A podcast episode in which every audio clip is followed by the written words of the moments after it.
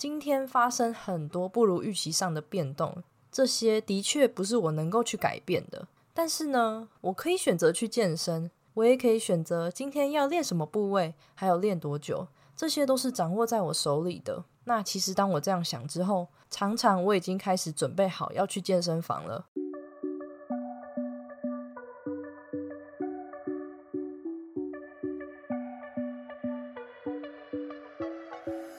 Hello，大家好，欢迎你回到贱女人的频道，我是这个频道的主持人卡罗。今天是第五十一集，现在呢是十二月份，基本上呢，每到冬天，我所处的城市在七天里面大概有五点八天都在下雨。那下雨常常就给我一种很忧郁，然后很烦闷的感觉。那今天要聊的主题就是。当我们的心情很烦、很累的时候，然后影响到健身的时候，该怎么办呢？如果呢，你是第一次收听这个频道，这是一个从健女人的角度出发，并针对增肌减脂的心态面切入的频道。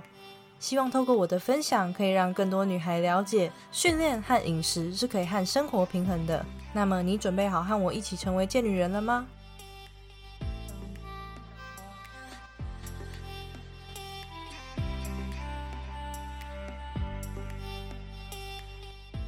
？Hello，我是卡罗，好久不见了。生活上呢，我们总会发生一些比较不如意的事情，有一些细细琐琐的事情都有可能会导致我们没有心情去健身。我相信你一定知道，训练呢可以为我们的身体带来很多的好处，像是可以帮助你增长肌力呀，或是刺激你的脑内啡分泌等等，让你的压力呀还有焦虑可以减轻一些。但即便训练的好处非常的多，当我们排定好训练的计划，也并不一定能够在每一次的训练之前都能够有好的状态。像是可能煮好的便当忘了带，或是你的电脑坏掉，或是说在会议上被主管盯得满头包，嗯，或是还有像是回到家里又和家人发生摩擦等等之类的。那这个时候呢，你的第一个想法可能会是愤怒啊、挫折，或是有一些些的无奈。那我现在想分享一个最近我学到的一个小小的撇步给你，那就是你可以试试看，先吸气四秒，然后再吐气八秒。经过这样深深的吸气和吐气，或许就可以先立即性的缓解这些比较不舒服的心情。那按照计划，本来我们已经排定好要去健身了嘛，这时候大概就会分为两种情况。第一种情况是因为知道蹲一蹲可以舒压、抒发心情，然后就咚咚咚的跑去训练。那训练完之后，会发现本来不太开心的心情，好像真的有改善的情况。那第二种情况呢？我们一样还是决定去训练，但是一直到训练结束，甚至是还没结束之前，心情都还是很不好。虽然说训练是一种可以改变情绪的方式。但是，当情绪还有心情被严重的耗竭，那这样其实还是会一直深陷在那个状态里面出不去，然后也没有办法解决。那透过前面两个情况可以看得出来，从训练完心情好多了，到训练完还是提不起劲，这两种在心情上是两个不同层次的堆叠。训练的确可以改善我们的情绪，只要蹲一下、推一下，好像真的就这样过去了。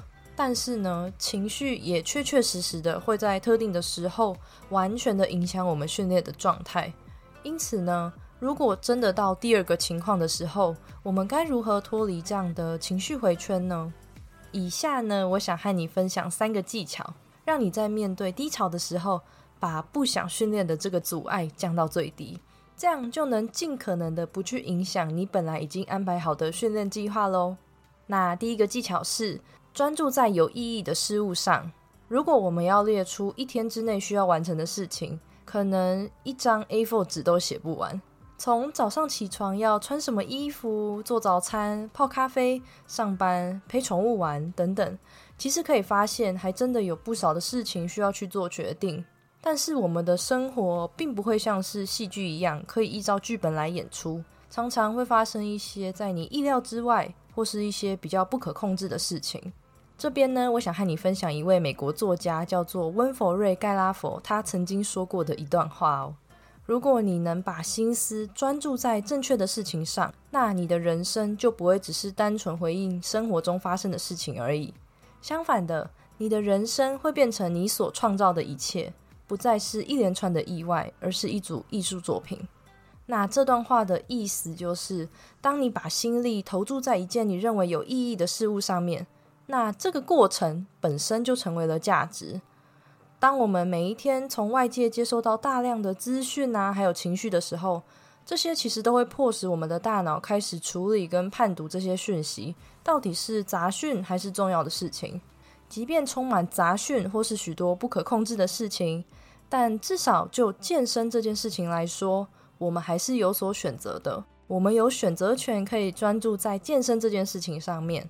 然后呢，你就会发现，其实这件事情本身就是有意义、有价值的。我们就不会只能被迫的去接受这些不愉快或是不可控的因素。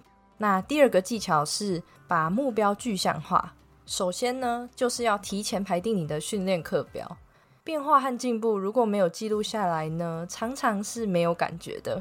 我相信，无论是再怎么样理性的人，当遇到情绪不好的时候，多多少少都还是会影响我们去思考的。当你陷入低潮的时候，你可以透过排定计划，还有影像记录来检视自己的变化还有进步。这个时候，如果你没有计划，你可能就会开始漫无目的，然后就在健身房浪费了你的时间。但是呢，如果说你早就已经拟定好课表，就可以去扫掉那些需要去思考今天到底要练什么的时间。那接着呢，就是要记录影像。不知道你会不会和我一样，有在健身房记录自己动作的习惯？而我会开始拍自己的训练影片，是因为教练课。这样除了可以回传影片给教练看之外呢，也可以回头检视一下自己的动作。虽然说健身房都有镜子没有错，但是当我们负重的过程中，把视线看向镜子，其实是有一点危险的举动，因为这个时候很难确保你的脊椎是维持在自然的排列，也就是稳定的状态。那透过影片，你可以比较方便的观察自己的训练动作，因为呢，我们心里想的常常和实际做的会不太一样。那刚刚说的训练课表，我们可以看到自己的训练计划，而照片跟影片呢，就代表着我们的训练成果还有改变。在这些具象化的影像啊，还有数据里面，可以提醒着你当初要开始的那个坏，也可以让你知道你正在为了什么而努力。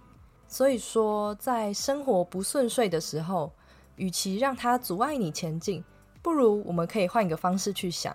当你每一次走进健身房进行训练计划，都是离你自己最终的目标更近了一步。那第三个技巧就是打造方便的健身地点。所谓方便的意思，就是尽可能的降低开始健身的前置准备，这就包括了通勤的距离。也就是说，健身房离你家或是公司近不近，就变得非常重要。毕竟健身是需要费神、费心而且费力的任务嘛。如果说还要花半小时的车程去做这件事情，除非有足够的热爱，不然我想只会增加自己对于健身的抗拒。而且，如果健身房离你太远，那在路上你就会有时间开始盘算今天有没有要健身呢？或是不如就算了吧这种想法。但是如果健身房够近，当你还没有来得及思考要不要训练时，健身房早就已经抵达了。所以说，一定要有能够让自己方便健身的地点。那现在呢，我们再快速的复习一次刚刚所说的内容。当我们的心情不好到影响健身时，我们可以透过一些技巧去改善。第一个技巧就是把我们的心力专注在有意义的事物上面。这个有意义的事物，当然就是说健身啦。在投入健身的过程中，本身就是一件有价值的事情。第二个技巧就是具象化你的进步，也就是提前排好你的训练计划以及拍摄影片，让你能够知道你是为了什么而努力，同时你自己也能够看见自己的进步。第三个技巧就是尽可能的选择离你家或是公司越近越好的健身房。这样子可以很有效的降低你不想去健身的阻碍。那以上三个技巧就分享给你啦。其实我最近在训练上也有遇到一些困难，那不是说训练上遇到了什么瓶颈，而是出现了不太想要去健身房的心情。嗯，也也不是不想要，应该说是没有心力。简单来说是这样的。最近常常遇到要下班之前，然后就被通知要临时去开会，就会让我非常匆忙的去准备，那也是非常匆忙的下班。那下班之后呢？我觉得我早就已经被榨干了，完全不想做任何需要费力的事情。这时候去训练，对我来说反而是变成一个有压力的任务。所以回归到我今天所说的三个方法，这时候我会先打开我的便条纸，看一下我今天本来要练什么部位，那有哪几个动作要做，然后动线大概会是怎么样的。这时候呢，我的脑袋会有一些画面，接下来我会开始去想。今天发生很多不如预期上的变动，这些的确不是我能够去改变的。但是呢，我可以选择去健身，我也可以选择今天要练什么部位，还有练多久，这些都是掌握在我手里的。那其实当我这样想之后，常常我已经开始准备好要去健身房了。那以上就是今天要和你分享的内容。说到这里。下次在你觉得心情不太好，或是觉得有一点疲累，影响你去健身的时候，可以试试看今天我所说的这些方法，也希望对你会有一些帮助。最后，我还想跟你说的是，如果在你生活上的某一天真的觉得很疲倦，也觉得很辛苦，其实呢，也不用非得勉强自己，无论如何都必须要完成训练，因为如果把整个生命和生活也就是这个 life 看作是一个圈圈，训练呢，它并没有独立出来，所以说训练就是我们生活中的一部分，其实也还是在这个 life 圈圈之中的，对吧？那么，谢谢愿意点开这集并且收听到这边的你。听到这里，如果你有什么收获或是启发，我都很欢迎你和我分享。你也可以私信给我，或是你也可以分享在你的 IG 上面，然后 take 贱女人账号是底线 listen to Carol 底线。如果你觉得这个频道对你来说有帮助的话，我想邀请你在 Apple Podcast 上面帮我打五颗星星，并且可以留言你正在收听的集数，还有你的想法。这样可以让我知道什么样的主题是你比较喜欢的，我就会多朝这样子的主题去构想和分享哦。最后的最后，你一定要记得，You can be strong and sexy。那我们就下次再见喽。